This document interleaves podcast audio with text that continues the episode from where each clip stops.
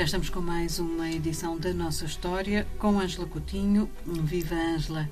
Estamos hoje por onde? Por Angola? Olá, Ana Paula. Sim, vamos continuar aqui a navegar por águas da África Ocidental e Austral e hoje vamos falar da data de 25 de agosto de 1641. O que é que aconteceu neste ano?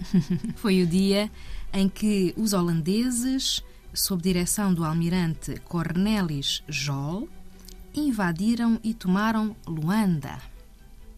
Ora, esta ocupação durou poucos anos, mas importa assinalá-la e perceber uh, em que contexto surgiu uh, e que consequências houve, não é? uhum. é? Para, para a então colónia de Angola, colónia portuguesa de Angola, uh, e, para, e para esta região. E, na verdade, eh, os nossos ouvintes deverão saber, mas é sempre bom lembrar, que de facto Portugal e Espanha tiveram os maiores impérios, não é, da Europa Ocidental, nestes séculos sobre os quais nos temos estado a debruçar mais uh, ultimamente, mas logo em seguida outras potências europeias tentaram dominar os mares, não é? A França, Inglaterra e também a Holanda. Claro, até porque estava a dar bastante certo, do ponto de vista do invasor, claro. Exatamente, exatamente. E de modo que foi exatamente isso que aconteceu, Ana Paula. A Holanda começou a investir, a investir no comércio internacional, eh, não só com a Ásia, mas também com a África. Eh, e todos estes países, a Holanda também, eh, criaram companhias que investiam nisso mesmo.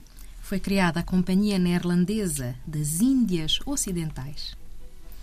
E, na verdade, a invasão de Luanda está relacionada com um outro fato importante na história do Atlântico, nesta altura, que foi uh, o domínio do nordeste do Brasil pelos holandeses e, mais especificamente, do estado de Pernambuco.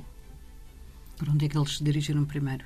É, primeiro para o Brasil. Ah, Não bom. sei se, se a Ana Paula terá ouvido falar disto.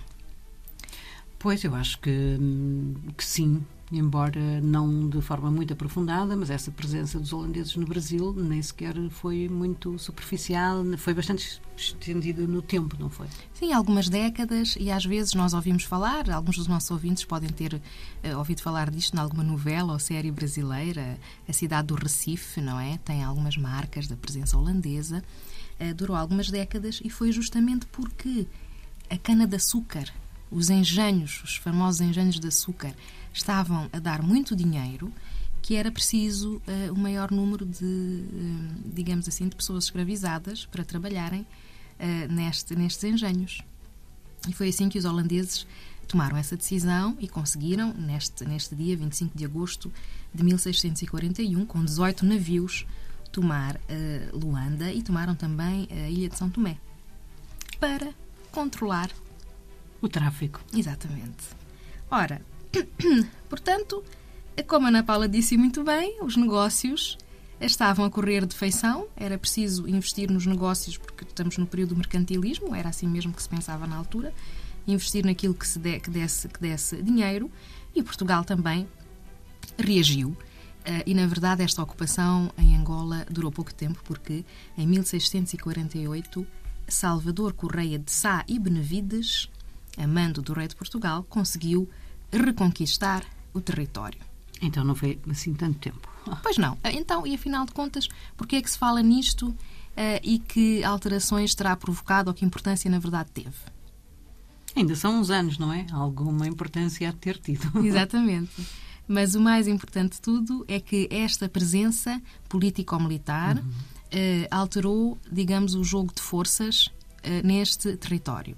E o Reino do Congo do qual já falámos anteriormente, que estabeleceu desde o início, eh, digamos assim, ligações eh, amigáveis com o Reino de Portugal, eh, por causa da presença holandesa, teve, houve a possibilidade por parte de monarcas, não é, deste reino, de se oporem aos portugueses. Portanto, como aconteceu muitas vezes e depois no período da ocupação colonial, os reinos africanos também tentavam jogar. Hum?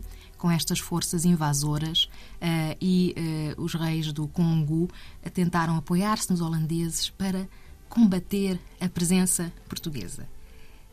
de modo que foi... Foi eh, bem sucedido? Foi, gerou... Eu faço esta pergunta porque os holandeses queriam exatamente o mesmo que os portugueses queriam e, portanto, não era seguramente o que o Reino do Congo queria. Faz-me pensar o dito de Amílcar Cabral: unidade e luta.